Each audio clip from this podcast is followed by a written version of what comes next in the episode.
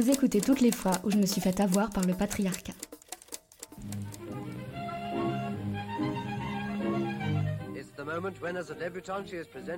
Je m'appelle Garant Souzy et aujourd'hui je me demande qui a tué la Kennedy. Vous ne connaissez peut-être pas Rosemary, la sœur de JFK. Et c'est normal, sa famille a tout fait pour la cacher. Rosemary est venue difficilement au monde. Elle est privée d'oxygène pendant de longs moments lors de l'accouchement. Malgré cela, elle grandit, se fait des amis, fait de la voile, du tennis, obtient son diplôme d'institutrice à 20 ans. Les séquelles de sa naissance sont apparemment légères et intermittentes. Mais dans les années qui suivent, une étrange maladie s'empare d'elle.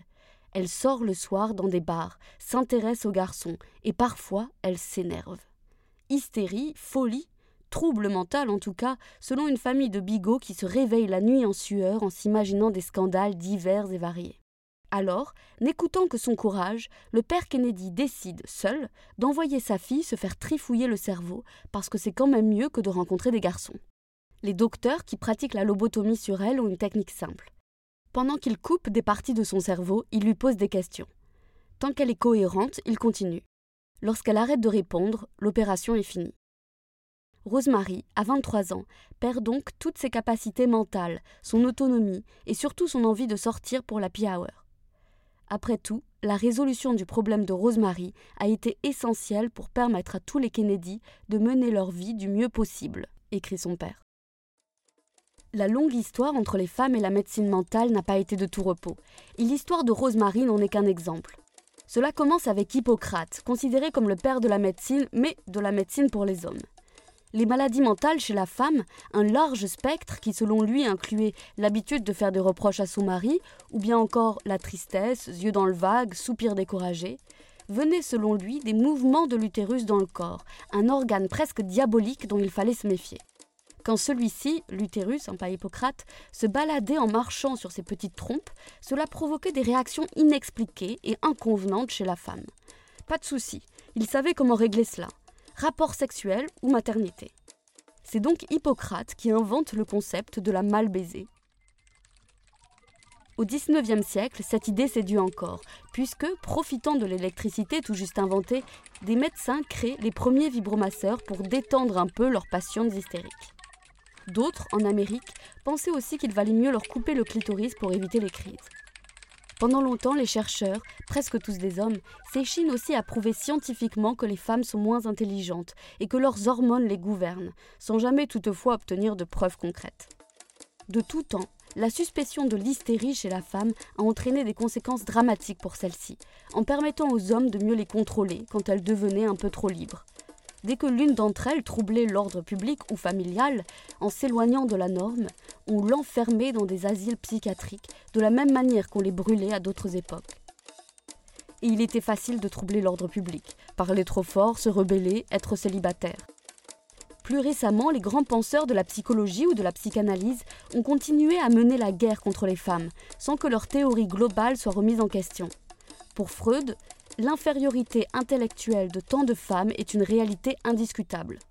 Françoise Dolto, encore encensée pour ses théories sur la psychologie des enfants, déclare Dans l'inceste père-fille, la fille adore son père et est très contente de pouvoir narguer sa mère. Je vous laisse juger de vous-même.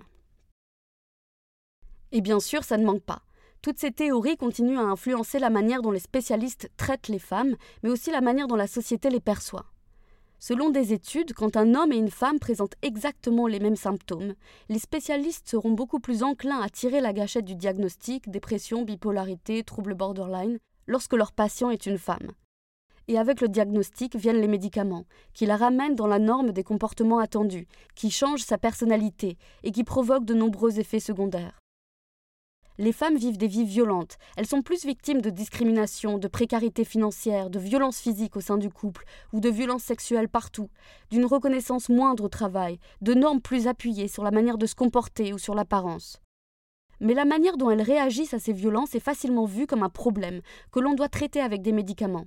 Tristesse, agressivité, violence, renfermement sur soi-même, anxiété, haine de soi. En bref, ce sont des malades de réagir comme ça la possibilité de régler ces problèmes comme ce qu'ils sont, c'est-à-dire des injustices structurelles, politiques, sociales, et donc déniées aux femmes.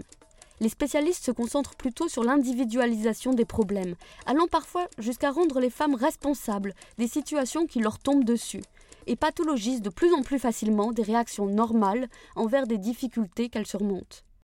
Et beaucoup continuent à penser qu'elles sont plus irrationnelles, ce qui présente beaucoup d'avantages pour les hommes qui les entourent. Tu fais la gueule parce que je ne t'aide pas avec le nouveau bébé et que tu passes ta journée à changer des couches Baby blues. Tu perds patience parce que je fais des blagues sur les fesses des femmes à la machine à café, syndrome prémenstruel. Ta situation financière est complexe, tu n'as pas obtenu la promotion que tu voulais, tu en souffres, anxiété généralisée. Tu dis que je t'ai violée, mythomane, manipulatrice. Tu veux la garde de tes enfants parce que tu dis que ton mari est violent avec eux, syndrome d'aliénation parentale. Tu dois prendre en compte, toujours, tout le temps, les sentiments de ceux qui t'entourent. Tu dois jouer le rôle de médiatrice pour que tout le monde se sente bien. Et tu es fatigué psychologiquement de ce travail invisible, dépression.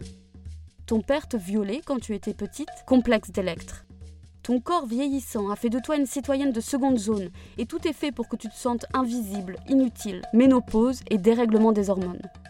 Tu réponds avec colère quand on t'harcèle ou qu'on t'agresse, bipolarité. Vraiment, l'irrationalité féminine est très utile. Comme j'ai le temps, je vais vous donner quelques exemples. Les règles ne sont presque jamais abordées dans les films. On ne voit pas de femmes qui sortent de leur sac une serviette hygiénique ou un tampon, qui ont des crampes, qui tachent leurs draps. Par contre, on voit beaucoup, souvent, des femmes dont la personnalité change à cause de leur cycle menstruel. C'est même une blague très utilisée et qui fait beaucoup rire, surtout quand elle met en scène les réactions de peur des hommes qui essayent d'éviter le monstre menstruel qui vit avec eux. Les études sur le syndrome prémenstruel tendent en réalité à prouver qu'il est très rare. Environ 5% des femmes présenteraient des fluctuations de l'humeur. Mais malgré tout, une grande partie des femmes pensent en être victimes cette prophétie autoréalisatrice qui les force à analyser leurs émotions en fonction du calendrier les empêche de se les approprier pleinement. Et cela contribue à l'idée que les femmes sont soumises à leurs hormones, des êtres inférieurs plus proches de la nature que les hommes qui, eux, n'ont pas ces problèmes-là. Ce mythe de l'irrationalité permet aussi à certains hommes de remettre en question la parole des femmes et leur combat. Je pense à Léo Grasset, un youtubeur accusé de viol, qui pour se défendre a déclaré que la femme en question était une mythomane, une psychobitch et une folle incompétente. Je pense à Amber Heard, qui a été diabolisée, pathologisée lors de son procès contre un mari qu'elle avait dit violent. Je pense aussi à Valeur Actuelle, qui titre récemment sur les combats de l'hystérie féministe, en se demandant comment les féministes sont-elles devenues folles.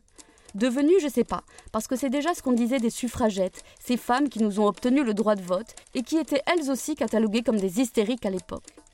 Les hommes, eux, au contraire, peuvent être des orateurs passionnés et rester toujours sur le terrain de la raison, même quand ils parlent fort. Je pense aussi au secteur médical, où cette parole des femmes est remise en question, irrationalité oblige. Cela les pousse aussi à requalifier des problèmes physiques comme des problèmes psychologiques un homme et une femme se présentent chez un docteur pour anxiété sévère. L'homme sera envoyé vers un médecin pour vérifier sa thyroïde et la femme sera envoyée chez un psy. J'ai emprunté plusieurs manuels de psychologie sociale à la bibliothèque, ceux que les étudiants utilisent pour réviser. Certains expliquent qu'il faut prendre en compte les structures sociales pour mieux comprendre les patients sans jamais expliquer ce qu'est réellement le sexisme, le racisme, le validisme, l'homophobie que beaucoup de nous subissons. D'autres entrent plus dans les détails et font un travail admirable pour former les prochains spécialistes. J'en conclus que la qualité de la formation à ces sujets est très inégale et qu'il est dur de se départir de siècles d'histoire de la médecine mentale et de son aversion profonde pour les femmes. Pourtant, il est absolument nécessaire que ces spécialistes comprennent ce que l'on vit pour nous aider. Comment aider une personne non blanche à surmonter une dépression, à recommencer à s'aimer, sans prendre en compte la réalité sociale dans laquelle elle évolue, sans prendre en compte le racisme structurel, parfois presque invisible, insidieux, auquel elle doit faire face chaque jour? Comment aider une femme à quitter un mari violent si on ne prend pas en compte les millions de représentations qui l'ont bombardée, comme tiens, La Belle et la Bête, et l'injonction faite aux femmes d'épauler psychologiquement, d'entourer de leur amour des maris qui sont parfois monstrueux, dans l'espoir de les faire changer? Comment aider une femme en colère, sans se demander si soi-même on n'a pas des préjugés sexistes sur les degrés de colère qu'une femme normale pourrait atteindre? Comment aider une femme qui souffre de dépression suite à une agression, sans se rappeler que les parents encouragent les petits garçons à être en colère, mais l'interdisent aux petites filles qui, elles, au contraire, ont seulement le droit d'être tristes quand elles sont mécontentes?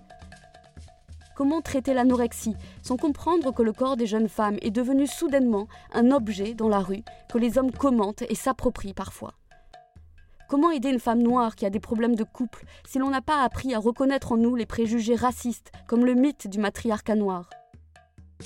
La lecture intensive de livres de sociologie et des faits féministes m'ont soigné de beaucoup de choses et m'ont apporté beaucoup de paix. Une paix que je n'ai pas trouvée dans le secteur médical, qui individualisait mes problèmes en mettant dans le même sac ce qui m'appartenait et ce qui ne m'appartenait pas, en me laissant la pleine responsabilité de ce qui m'était arrivé, de mes choix, de mes hontes et peurs. C'est en lisant ces livres que j'ai compris en réalité que certaines de ces peurs, ces hontes, ces réflexes, ces inhibitions n'étaient pas les miennes, mais qu'elles m'avaient été enseignées, qu'elles constituaient en fait une expérience partagée. Et grâce à cette connaissance, j'ai pu mieux les combattre. Mais tout le monde n'a pas l'accès à ce savoir ou le temps de se l'approprier, et les spécialistes de la santé mentale devraient nous aider à comprendre ce qui vient de nos socialisations, des structures sociales, de notre enseignement. Moi, je me suis retrouvée plusieurs fois, au contraire, à devoir expliquer à ces personnes ce que cela signifiait d'être une femme dans notre société, à devoir expliquer quelles sont les violences spécifiques que j'avais dû, comme nous toutes, surmonter, pendant qu'ils prenaient de petites notes sur leur carnet.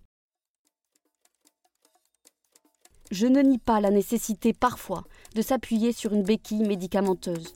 Je ne nie pas non plus la souffrance de celles et ceux qui luttent chaque jour contre des maladies mentales mais je dénie le droit à la médecine de combattre chez les femmes des réactions normales à des situations anormales, de les combattre à coups de camisole chimique, les faisant de force se soumettre jusque dans le tréfonds de leurs âmes à des normes injustes. A bientôt pour un prochain épisode, et si vous avez aimé, n'hésitez pas à commenter, à partager, à me laisser des étoiles.